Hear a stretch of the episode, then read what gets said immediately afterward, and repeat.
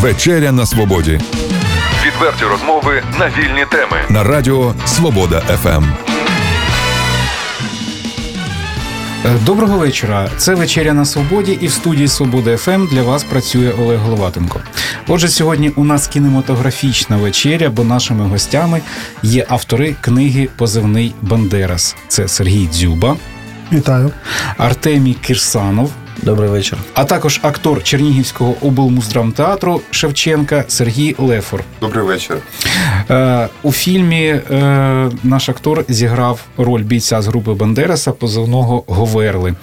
Е, для наших радіослухачів варто сказати, що Артемій і Сергій возять стрічку по Україні і дають можливість після прем'єри, яка вже відбулася, людям з в різних містах подивитися її, так би мовити, вже навздогін. Е, чи яка ваша головна мета?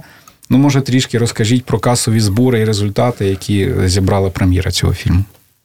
Добрий вечір ще раз. Е, Я думаю, що про касові збори е, розкаже Сергій. А я скажу, що е, ми дійсно зараз їздимо з показом стрічки і е, презентацією книги Україною.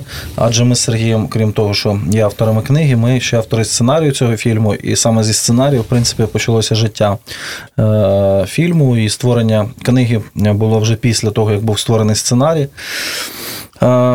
Чому ми це робимо? Тому що ми бачимо е, потребу в е, фільмі е, серед людей, які його не бачили, або не чули, або не змогли подивитися. І найголовніше це те, що цей фільм потрібен молоді, військовим, студентам. І е, потрібен саме там, де зараз у нас відбувається е, зіткнення з ворогом. Ми от нещодавно повернулися з Попасної і Золотого і бачили, як там люди сприймають фільм, і ми розуміємо, що після таких реакцій його потрібно е, возити далі. Щоб там, завершити цю тему, скажу, що це не ми самі організовуємо наші поїздки, що ми там от хочемо поїхати туди-сюди. Ні, нас е, запрошують. Нами зв'язуються, кажуть, а могли б ви поїхати там, скажімо, в Одесу. От ми, наприклад, будемо 12 числа в Одесі, 11-го в Ізмаїлі, і це все от так, от 13 в Миколаєві, і це все от так, от як сніжний ком, воно так виростає через е, попит глядачів. Щодо касових зборів, е, то я вважаю, що касові збори позивний Бандерас вони на рівні зараз е, навіть більше, ніж у Донбасу Лозниці. Е, Але все ж таки склалася така ситуація з фільмом, коли рекламна кампанія була провалена. Тому люди, які мали подивитися цей фільм, приурочений до Дня, захисник, Дня захисників України. Е, і там було три е, вихідних дня. І люди просто не знали, що фільм виходить е, на екрани, і взагалі не знали, що це за фільм. І це ми побачили лише коли ми були в Харкові, презентували книгу. У нас така нетипічна ситуація склалася. Ми написали книгу і думали, що фільм буде презентувати книгу для людей. Люди подивляться фільм і куплять книгу. А у нас це навпаки. У нас е, ми презентуємо книгу, а люди кажуть, а що ще і фільм є. Хоча фільм е, знятий. Е, за е, підтримки Держкіно з бюджетом 40 мільйонів гривень, е, половину з яких надало Держкіно, е, мав з підтримкою Міноборони, е, яке надало техніку, з підтримкою наших волонтерів, колишніх ветеранів АТО, військових, які знімалися в фільмі. Він е, мав би мати е, широку рекламну кампанію, але, е, на жаль, ми не побачили е, реклами взагалі в Харкові, е, не побачили реклами е, потім в Дніпропетровську. е, Не побачили, і не те, що ми не побачили, тому що ми її не бачили. А ми питали людей, які е, мали би знати про цей фільм. Ну, але вони не знали про цей фільм. І е, ще, як приклад, е, не було презентації фільму з творчою групою, з акторами е, в містах мільйонників, опять, е, опять знов таки е, Харків, Львів, Дніпро, Не було презентації. Тому, звичайно, фільм подивилися дуже мало людей. І навіть зараз люди не знають взагалі, що він був в кінотеатрах. Тому ми зараз е, возимо фільм е, з некомерційними показами по всій Україні, презентуючи свою книгу і презентуючи одночасно фільм. Тому ми робимо таку справу для того, щоб е, люди побачили, ті люди, які бачать цей фільм, я їх називаю свідками Бандераса, тому що їх дуже мало, їх стає все більше. І вони е, дякують, вони кажуть, що треба розповсю- розповсюджувати інформацію про цей фільм. Е, І треба заохочувати людей дивитися цей фільм. До речі, він зараз вже доступний на Megogo. І буде телеверсія. Я не знаю, В коли. наступному році. Наступному році. В наступному році буде телеверсія фільму вже по телевізору. І, і вже ми побачимо, скільки людей подивиться цей фільм. Я трошки хочу додати лише те, що е, дуже показовим є факт, коли на другому тижні фільм зібрав на 200 тисяч гривень більше зборів, ніж на першому тижні. Е, Саме тижні, не е, вікенді, тому що ну, там деякі професіонали кажуть, що треба рахувати вікендами, але я не вважаю, що якщо на тижні зависає 400 тисяч гривень, там, скажімо, то це неправильно так рахувати тижнями. Тобто я вважаю, що. Фільм, котрий на другому тижні прокату збирає е, більше е, грошей, незважаючи на те, що е, було на 30% скорочено кількість екранів на другому тижні, і розпис погіршився е, набагато. Скажімо, е, в Київській Русі був показ е, зранку. І ввечері на першому тижні, на другому тижні лише зранку. Тобто, ну от, е, от так погіршився розпис. Незважаючи на це, е, каса більша, і це говорить лише про те, що фільм, рекламна кампанія фільму була провальна. Отже, попри провальну е, рекламну кампанію, можна говорити все-таки про успіх е, фільму. Як я, наприклад, е, дізнався про те, що він іде, це такими способами сарафанного народного радіо, і подивився його в останній день. Перед цим переглянув фільм Лозниці. Це зовсім різні фільми. Ну, позивний Бандера, звичайно, я дивився на одному подиху. До е, фільму Лозниці в мене багато запитань. Е, ну, можливо, я так собі думав, що певні моменти є такими от е, контрпропагандистськими, не притягнутими за вуха, потім говорив з людьми, та ні, наче це на реальних фактах. Він такий собі напівдокументальний, напівхудожній, ну такий от за, за сприйняттям. А фільм Позивний Бандерас це все-таки от такий екшен, який. От я ж я кажу на одному подиху сприймається. Хотів запитати в цьому е, смислі. Все-таки масовий е, глядач у сучасного українського воєнного кіно. Е, От про це хотів би запитати. Чув думку, що. Щоденні новини бувають гострішими за будь-які оці карколомні сюжети. І глядач, можливо, якось убезпечує себе психологічно, най- найде на ці фільми. Можливо, ваша робота е, от на, на, на зараз чи на майбутнє покоління спрямована, от коли ви працювали над сюжетом. От Я хочу сказати, що дійсно є такий фактор, що люди, людей е, лякає те, що цей фільм про війну, і вони не знають, чого очікувати взагалі від українського кіно. Тобто, вже склалася така позиція щодо українського кіно, хоча воно зараз. Відроджується, і зараз з'являється більше цікавих жанрових фільмів. Але е, Позивний Бандерас це перший український фільм у жанрі детектив, бойовік і екшен. І ем, тому люди деякі не очікували, ну не знали, що очікувати від цього фільму, може тому вони не пішли. Я вже не кажу, е, що е, багато у нас е, людей, які взагалі не хочуть нічого чути про цю війну, взагалі вважають, що її немає, що це все конфлікт, якийсь там, які там. Е, і ну, є військові волонтери, а є люди, які там ходять, ходять по генделиках і вони втомилися Ну, от я так трошки, хотіли сказати. трошки, трошки додам е, до того, що сказав Сергій, е, відповідями самих людей. Е, Дійсно, є у нас е, проблема того, що е, наш фільм ні з чим порівняти. Він дійсно перший, як сказав режисер Заза Буадзе, першим завжди е, важко прокладати шлях і так далі. Тобто зараз вже люди йдуть на українські комедії, тому що це вже не перші комедії, які Україна створює, і були успішні приклади, і люди знають, що українці можуть там зробити комедію. Як українці можуть зробити трилер, вони ще не знають. Наприклад, ми були у Львові, підійшов до нас хлопчина і каже: Ви знаєте я сьогодні вперше подивився український фільм е, і отримав задоволення. Раніше я ходив е, і для того, щоб аби просто підтримати фільм, а тут е, отримав задоволення як глядач. Скажіть, як подолати? Упередження щодо українських фільмів. Я кажу, ну вам же вдалося це зробити. От, от тільки так це і робити. Абсолютно погоджуюся з цим. Е, скажіть, от сама історія виписана на реальних фактах, так, на щоденниках бійців. Можна трішки про це розказати? Сама історія.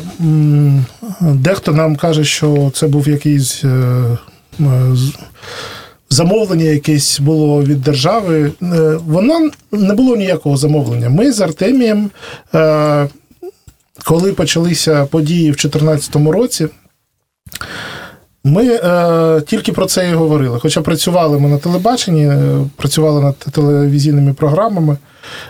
І ми е, зрозуміли, що ми не можемо далі працювати над тим, що нас не цікавить. І ми, як сценаристи, ми 13 років вже працюємо разом маємо щось написати про цю війну. Про навіть незрозуміло, тоді не було навіть поняття такого гібридна війна.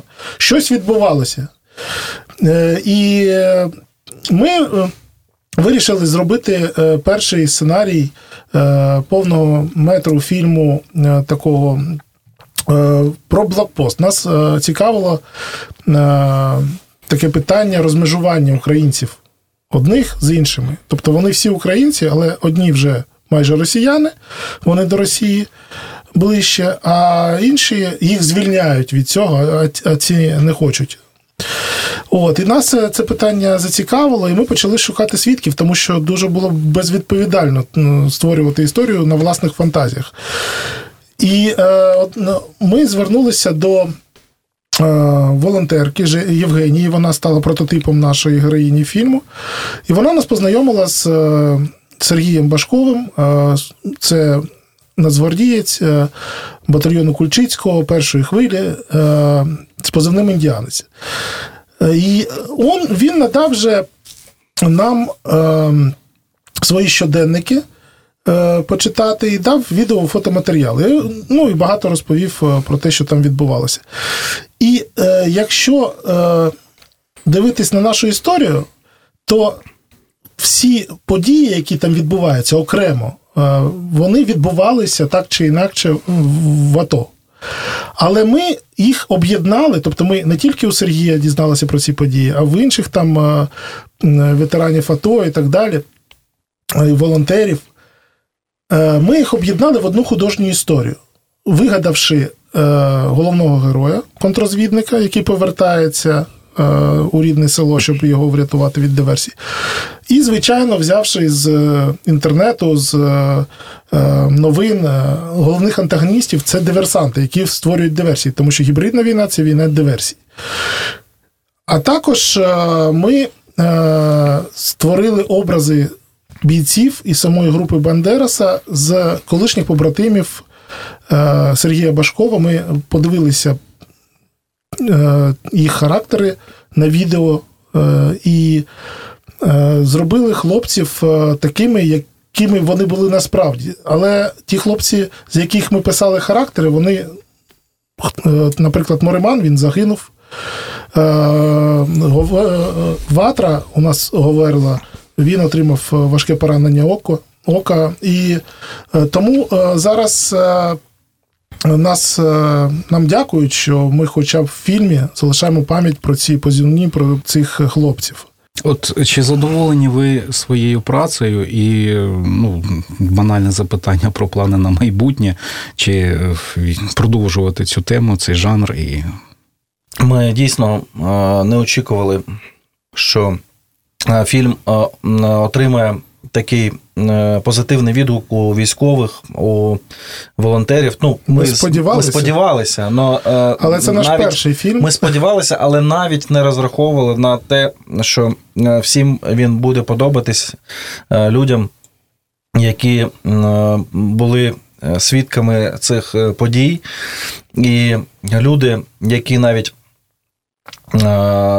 жили на тих територіях не військові, а просто з Луганської, з Донецької області, переселенці. Вони підходили до нас з Сергієм і казали: ви знаєте, фільм е, такий, що нібито я знов е, побачила все, як відбувалося в моєму селі, е, на моїй території. Ми з Сергієм, коли е, тільки сценарій ще читали не бійці, а Заза Буадзе зробив дуже гарний крок. Він, окрім е, акторського кастингу, провів ще кастинг серед військових на ролі е, другорядні і масових сцен. І е, понад 15 бійців, ветеранів, прийняли участь у фільмі. І Заза нам дав можливість подивитися інтерв'ю, відеоінтерв'ю з хлопцями, котрі прочитали наш сценарій, і вони висловлювали свої побажання. Там, ну, ми багато що з Сергієм скоректували в сценарії. Скажімо, там був такий епізод, е, коли знаходять вбитого десантника, і е, група Бандераса має його перевернути, аби подивитися, е, хто це саме. А у нас в сценарії вони його підходили і перевертали. Нам кажуть, ні, так не може бути, тому що якщо там е, це зробили сепари, то могли підкласти вибухівку. І тому треба. Таким спеціальним приладом, кішка називається, е, накинути на тіло і відтягнути за е, мотузку, адже е, ну, щоб залишитись живими. І от такі моменти нам е, багато вони підказали, але в цілому кожен цей боєць він казав, сценарій гарний, мені сподобався. От я б е, думаю, що ці хлопці були там десь поруч з нами.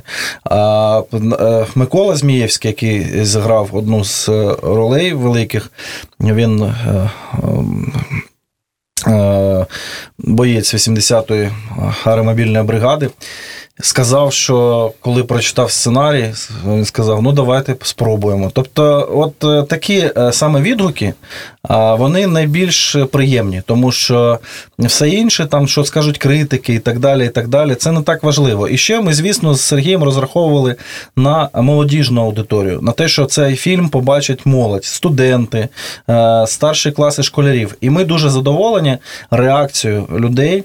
е, Молодих на цей фільм, коли це повний зал, вони з задоволенням дивляться, вони аплодують, вони е, е, студенти, скажімо, там аплодують е, протягом всіх титрів, е, кричать там гасла Слава Україні і Героям Слава. Це їх ніхто не примушує, це саме собою виходить. Ну, фактично, ви випередили моє запитання, як ставляться фронтовики. От я ще хотів запитати, да. І ну там чи як до художнього вимислу, чи як до підтримки з боку митців. От я хочу запитати актора е, нашого облмуздрамтеатру Сергія Лефора, як йому його роль, от як її сприйняли колеги е, театрали, можливо, дивилися, що запитували. От як, як вам ваша роль е, самому? Ну тобто. От Про, це, про ці всі моменти, можливо, психологічні переживання. е, Мені самому, ну почнемо з того, як е, коли я прочитав сценарій, е, я зрозумів, що персонаж Говерла, ну от відсотків 90 він виписаний прямо під мене. Я, я, я це відчував. Перед зйомками фільму е, нас відправили на підготовку е, 57-му частину Кіровоградського спецназу на той час, оскільки я в армії не служив, автомат я ніколи в руках не тримав. І щоб зіграти розвідника, то потрібно підготуватися до цього серйозно. Нас тиждень готували, ми на полігоні відпрацьовували тактику, стрільбу, рукопашний бій, ножовий бій для того, аби потім ці всі навички використати під час зйомок фільму. Роль і у фільмі, ну я обожнюю цю роль. Вона, вона мені дуже подобається. Багато людей дивилися, що знайомих е, акторів. Більшість мені по-доброму заздрить, що я потрапив у таке художнє хороше кіно. Попрацював з е, режисером е, дуже крутим. Отже, якщо чернігівські глядачі не знають, що там є наш е, земляк, то сходять, подивляться. Я усіх запрошую фільм. переглянути цю стрічку. Власне, ідея провести показ позивного Бандераса і презентацію книг зробити у Чернігові. Е, виникла в мене після е, розмов з е, моїми друзями, колегами, котрі в Чернігові живуть і не бачили кіно з тих чи інших причин. Тому я всіх запрошую, всіх запрошую подивитися це кіно. е, Ви не пожалієте. Отже, а якщо хто не встигне, ми радимо шукати його на Мегого і чекати вже телеверсії. Ну, є ще книга. Е, ну, е, звісно, що книга. От, до речі, книга і книга і кіно. Ем, Що найскладнішого є у написанні книги і у створенні фільму, і як от одне з іншим ну, місточок такий зробити. Трошки між хотів ще е, ну, репліку дати по тому, що сказав Сергій. е, Що, е, по-перше, Заза Буадзе дійсно зняв класну картину на нашу думку з Сергієм. Але я ще хотів додати, що це не просто для Зази теж фільм, адже для нього, як він каже, війна з Російською Федерацією почалася в 90-х роках ще, коли почався конфлікт в. Абхазії. Так. І його брат пішов на фронт. І тому для нього це не просто якась війна. Він е, е, ну просто, оскільки Заза зараз з нами немає, то я просто хочу пояснити його словами, як він е, казав про те, що коли він отримав сценарій. Е, І він подумав, що о, алілуя, це, мабуть, е, знак Божий, що мені е, цю тему пора висвітлити, тому що він довго все виношував в собі. І він каже, що коли брався читати сценарій, йому було дуже. Ну так неспокійно, адже ну це міг бути не, не той сценарій, щось він дуже хвилювався. І коли він прочитав сценарій, він побачив там в цій історії міфологеми і біблійські е, історії. Е, Це е, повернення блудного сину, Содом і Гомора, якщо ми про біблійські кажемо, а про міфологеми, то це Одіссея е, і е, Орфей, який спускається до пекла. Він там побачив ці штуки і зрозумів, що тут режисер має побачити дещо більше е, в сценарії, ніж просто е, сюжетні, сюжетні ходи. І коли він, він каже, «І таке є, то він е, взявся за це знімати. А от і це я просто хотів додати, а Сергій зараз розкаже. Так, я зараз е, одразу щодо книги і щодо фільму, і щодо подальших планів, е, я одразу так відповім. Насправді, е, коли ми написали сценарій, почався зніматися фільм, е, ми вже знали, хто буде грати е, ролі всіх наших персонажів. І ми побачили, ну завжди так буває, що ти, коли пишеш сценарій, то потім знімальний процес він такий, що його постійно скорочують. От у нас ми жартуємо, що в фільмі є дві лінії кохання. Включаючи любов до батьківщини, а в книзі е, чотири, включаючи любов до батьківщини. Тобто, от, наприклад, е, у Сергія е, Її немає в фільмі. Да, лінія кохання в книгі, в книзі до Ірини Дока є, а в, Це спойлер. ну і добре, що спойлер. А, а в фільмі немає. Але Так, не розкривайте до кінця, да-да. щоб І от що відбулося? Ми вирішили, що е, нам історія дуже подобається, і якщо вона буде скорочена, то люди не зрозуміють деяких речей, е, які у нас е, були в задумі. Тому ми вирішили написати книгу. Але все ж таки, ми сценаристи працюємо 13 років, писали там серіали, теле, телевізійні програми, багато чого іншого, навіть і Євробачення сценарій писали Дитячого. дитячого, да. І от е, ми вирішили е, стати письменниками, але це дуже відповідально, і це зовсім інша аудиторія. Читачі вони дуже вибагливі, е, і вони більш навіть вибагливі, ніж глядачі. І ми вирішили зробити книгу. Щоб вона не була просто відображенням сценарію, а вирішили зробити її окремим таким твором е, літературним, справжнім, який має таку форму щоденників. Е, Ми е, почали е, наше знайомство з, історією щоденників Сергія Башкова, тому ми вирішили зробити книгу таким чином, начебто е, кожен з бійців його групи. е, Висловлюється своїми думками е, щодо подій, які відбуваються в фільмі. В фільмі ми бачимо тільки події, а в книзі ми бачимо ще думки кожного з героїв. Вони думають про себе, вони розповідають, хто вони, е, як вони ставляться до цієї війни, е, як вони ставляться один до одного, до Бандераса, який все ж таки контррозвідник єдиний з них, а вони ж молоді хлопці і розвідники, тому що не вистачало тоді професіоналів, е, щоб боротися з диверсіями. Вони виникали повсюду. І от е, ми е, написали книжку е, теж на свій страх і ризик. Зробили дуже багато роботи. Навіть не сподівалися, що книжка теж е, буде е, навіть, е, ну, навіть більше. Зараз дехто там каже щось е, погане про фільм, а про книжку взагалі кажуть тільки е, добре. Тобто ми зробили е, її такою, щоб, наприклад, е, її могли читати діти з 10 років. В фільмі є нецензурна е, лексика нормативна, е, і там е, віковий ценз 16 у нас в книзі 10. І щодо планів, якраз у нас є задум продовження Бандераса, і він буде якраз як книжка. Спочатку. Потім вже ми будемо пропонувати екранізацію цієї книжки. От. е, До книжки у нас е, е, до, того, як ми почнемо писати другого Бандераса, у нас вже зняли фільм Стус.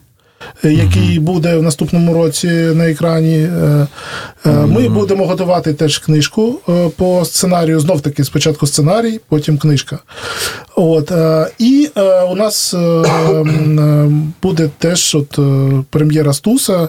Його вже бачили, був такий показ робочих матеріалів шістдесятники. Є там у нас на сторінці, на сторінках наших є відео, як вони висловлюються про фільм. І їм сподобалось. Це для нас головне, тому що це люди знали Стуса, вони розуміють, е, що цей фільм потрібен. Зараз Артемішко. Ну, я ще просто хотів трошки додати, що е, щоб слухачі зрозуміли більше різницю між фільмом і книгою.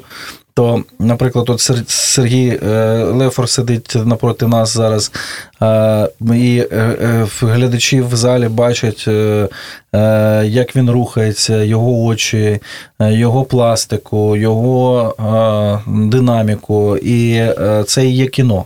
Тобто, і так кожного персонажа. Там е, ми е, тільки можемо здогадуватися по його е, пластиці, по його фізичних діях, по його очах, про що він думає, що він робить. В книзі е, до, того ж, є ще композитор, який допомагає с- створити е, ну, дуже е, атмосферу гарну. Це, до речі, дуже класний композитор е, в фільмі Франко Еко. Італієць, який до цього написав музику до фільму Червоний, і це учень Енніо Маріконе, відомого композитора італійського. Так от, е, там ще є режисер, котрий там робить е, атмосферу і все це збирає.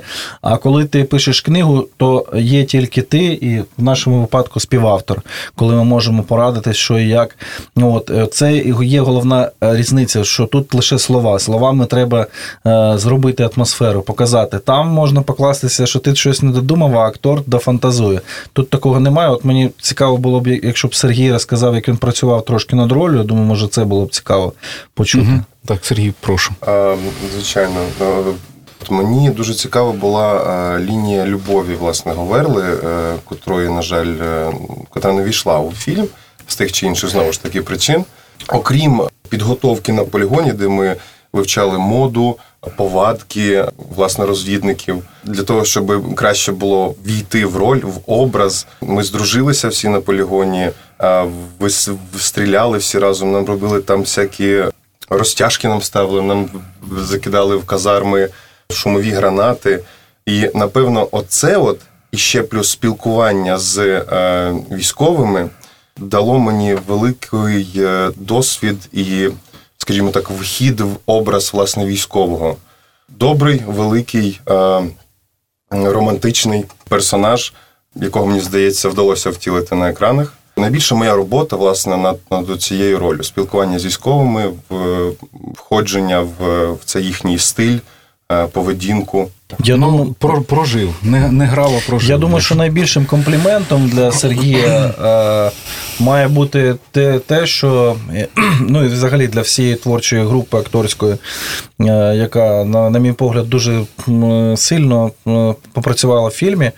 Так, а, а головне, е, от саме для Сергія і групи Бандераса є те, що в- ті, е, герої, яких вони створили, вони запам'ятовуються глядачу. Вони е, глядачами потім тепло згадуються. Кажуть, а от той такий хлопчина. Ну, я спойлерити просто не буду, а просто скажу, що е, глядачі дуже сильно і тепло сприймають персонажів, які хлопці, актори відтворили на екрані. І мені здається, що це саме головний комплімент для актора. Я, можливо, хочу уточнити про акторів.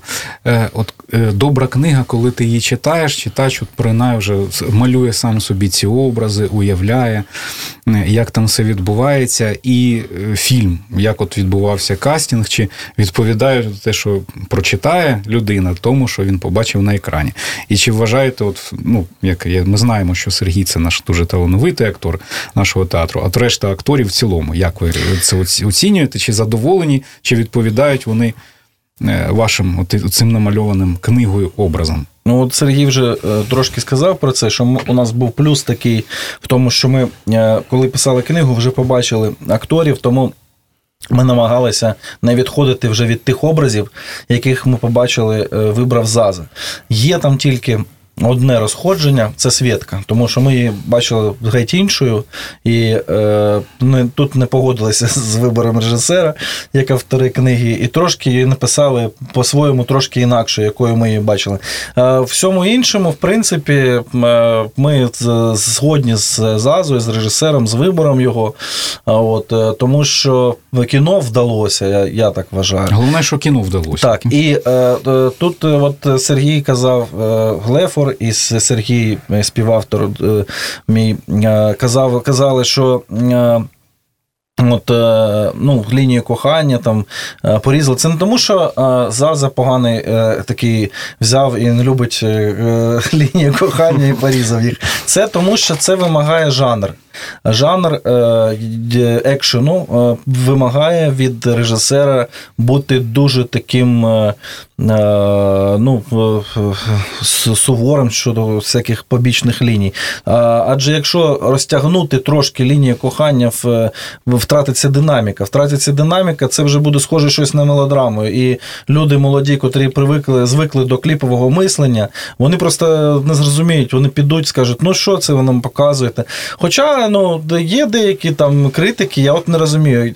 Деякі люди кажуть, що наш фільм е, схожий на е, телесеріал. Ну, я просто не, не, не розумію, в чому де вони побачили телесеріал. От, може, вони якось колись там кому-небудь е, пояснять, щоб я зрозумів. Тому що я бачу кіно. Ну, можливо, кількість сюжетних ліній все-таки багато там. Ні, Ні? там е, е, їх вони, вони е, е, їх достатньо. Я вважаю, що наш глядач звик до швидкого сприйняття темпоритму. Ми з Сергієм намагалися е, зробити сценарій е, дуже е, динамічним. І е, всі е, лінії, е, вони, по-перше, прочитуються в фільмі. По-друге, вони є завершеними. Да, там трохи не вистачає, скажімо, лінії розуміння, кохання Бандераса з, з Женєю, тому що ми не бачили, як Женя змінюється. Але ми не могли цього побачити в кіно. Це повинен був бути серіал. Адже ми бачимо в кіно очима Бандераса. А Бандерас бачить Женю, яку він е, бачив е, з самого початку, коли він з нею розстався, і бачить її вже тут на передовій. Він не бачив, е, коли вона змінювалася. І тому ми, як глядачі, теж не можемо цього побачити. Якщо ви хочете дивитися серіал, то треба дивитися серіал. Беріть книжку, тоді читайте і все зрозумієте. Ви вже казали, що держава допомогла військовою технікою, бюджет був у фільму. Достатня ця допомога була, і ну, якщо можна коротко. Допомога була більш ніж достатньою, е, тому що е, кадри з фільму е, вони вражаючі, і вони передають атмосферу, вони передають цю навіть, навіть я б сказав, велич української армії, тому що нам якраз не вистачає цієї величі. У нас нам закидають, що ми зробили пропаганду Агітку. агітку, е, що ми показали, е, прикрасили е, там нашу армію і так далі. Так, шановні, у нас зараз Треба робити таке. Я, я отут не погоджуюся категорично з тим, що це називають агіткою. Навпаки, запитаю, чи не показали ви нашу контрозвідку трішки лохуватою такою? Е, Я, я, я хочу сказати, з- зараз я думаю, Сергій е, е, Лефор відповість е, на е, це питання. Е, Я хочу сказати те, що е, навіть мені особисто мої знайомі друзі говорили про те, що там е, е, ви там недосвідчені, там е, лоханулися, спалився, такі речі були. Е, Ну, скільки там є е, кульмінаційна сцена, е, знову ж спойлити не буду, але вона дуже важлива. От, скажімо так, де мій персонаж повівся не, не як професійний військовий. От. Ну і по історії мого персонажу і більшості персонажів з групи Бандераса це були люди непрофесійні військові, які там під час Майдану потрапили там в учебку і по розподіленню власне потрапили до групи, які там під час е, за часи своїх там е, ну, щодо мого персонажу е, юних років, е, який е, був в пласті. В, в таборах патріотичних, де було таке от виховання. Тому він не професійний військовий. Це людина, яка там пройшла там курс підготовки і потрапила в групу, оскільки на той час професійних кадрових військових, як таких, ну їх не вистачало. Щодо подяк, я просто хотів подякувати видавництву Фабула, по-перше, тому що ми це наша Сергієм перша книга, і вони ризикнули видати це невідомих авторів. Е, Це, по-перше, подяка їм за це. По-друге, е, звісно, ми маємо подякувати е, Державному агентству з питань кіно і особисто Пилипу Іллєнко за те, що він зробив е, ну, на сьогодні ми бачимо ренесанс українського кіно, коли по 20-30 фільмів знімається щороку. Такого просто ще три роки тому взагалі не було. Якщо зараз кажуть про е, там, скажімо, якісь там провали фільму там чи що, то треба просто цим людям подивитися, що було три роки тому. І коли один е, фільм знімався на 5 років, такий, як, скажімо, там той, хто пройшов крізь вогонь, знімався, там довгострой був 7 років чи скільки там.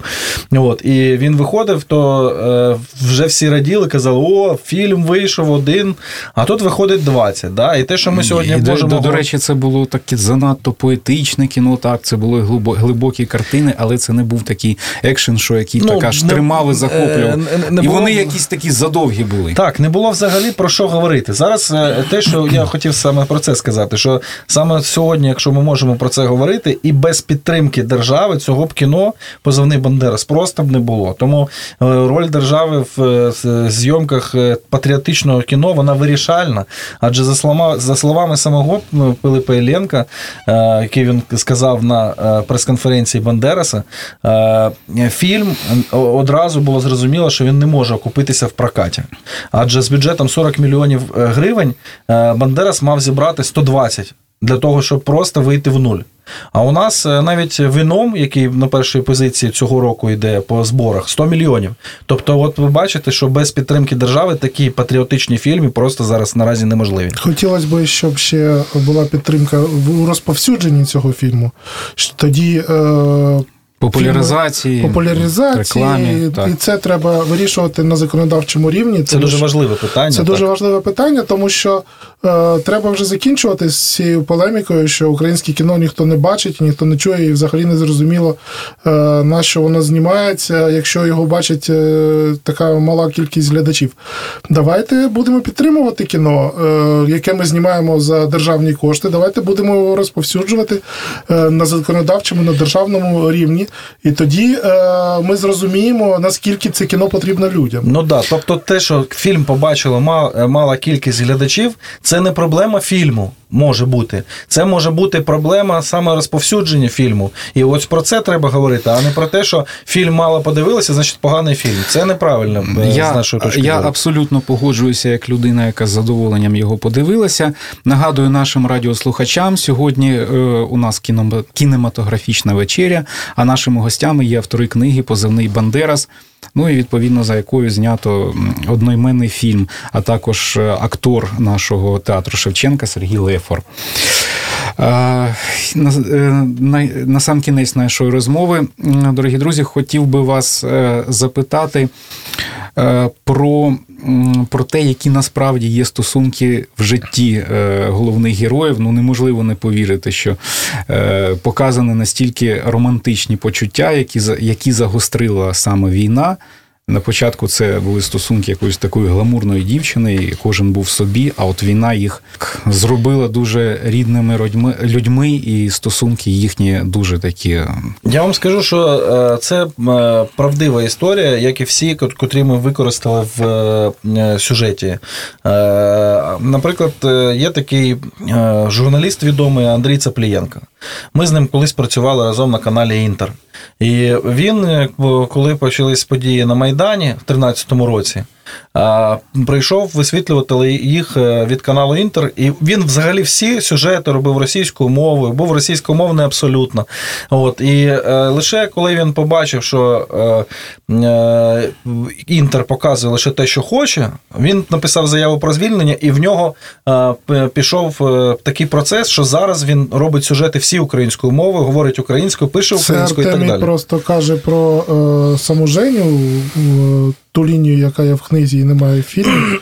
Е, вона е, за задумом у нас е, журналістка, ведуча такого, е, вона вважає об'єктивного опозиційного каналу, який висвітлює події на Донбасі. Ну такі були у нас знайомі, які вважали, що Ну, 17-й канал. не треба це був називати такий. війною, не треба це називати там анексією, треба розібратися спочатку. І от вона Такі такої були- позиції, що е, До речі, я погоджуюся дуже схоже на історію того журналіста, про якого ви згадали. Дуже такий продуктивний, хороший, але в останні роки він має свою позицію. І Ну е, от е, дивіться, як в нього е, це змінилося, так? Тобто, це, якщо його показати тоді, а потім зробити кат і показати зараз, то буде саме те, що ми побачили в фільмі Зази. Але тут саме такий момент, що ми з Сергієм багато працювали на телеканалах, і у нас таких знайомих дійсно багато. Були такі, котрі нам розказували, що хлопці, давайте будемо мати холодні голови, давайте подивимось, а наше керівництво, чи хіба воно нормальне? А може там все не так, як ви думаєте? Давайте висвітлювати правду. Там на Донбас теж летять ракети, і так далі, і так далі, і так далі. І, і е, ми бачили, як ці люди змінюються. А ми бачили, як дехто просто йде з каналу, починає займатися там якимось іншим бізнесом. Тому що ну, все ж таки правда, вона. Е, Ну, це не чиясь правда. А коли е, наступає так, такий момент зрозумілості, от, наприклад, можна говорити що завгодно, але все ж таки, е, це не ми прийшли на чужу землю, ми захищаємо свою землю. Колись людина стає справжньою. Так, і ми коли ми бачимо, що на нашу землю приходять е, ополченці, так би мовити, і кажуть, що е, це земля там російська, то це виходить, що е, ми ну, так чи інакше знаходимося на своїй землі. Ну і може тоді зовсім останнє запитання: от е, роль звукоряду в фільмі, музика, яка теж от підсилює ці почуття, емоції, загострює їх. Тож теж от були такі моменти такого катарсису, да? Ну, я вже казав про те, що Франко Еко е, це е, дуже талановитий композитор італійський, і це Еніо Е, І дійсно його музика вона е, дуже підсилює драматичні моменти фільму. І, до речі, його музику до нашого фільму вже можна знайти на Apple Store. Е, Я вже бачив, що виклали саундтреки. І музика його така, що е, ну, я, слухаю її з задоволенням кожен раз, е, коли е, переглядаю фільм, е, я отримую задоволення від е, е, тої музики, яку написав Франко. Я вам дуже вдячний за цю розмову. Я і думаю, що е, обміняємося цими силочками, і до подкасту ми е, їх ці посилання дамо на, на цей музичний звукоряд. Просимо на це звернути увагу наших слухачів, шукати і чекати цей фільм в кінотеатрах е, по телевізору, коли він буде транслюватися. Отже, я вам вдячний за цю розмову. Дякую. З вами, дякуємо вам. да, з, Дякую. з вами до були автори книги і фільму, і наш чудовий актор Сергій Лев. Відверті розмови на вільні теми у програмі Вечеря на свободі Тричі на тиждень у понеділок, середу і п'ятницю о 18.00. на радіо Свобода ФМ.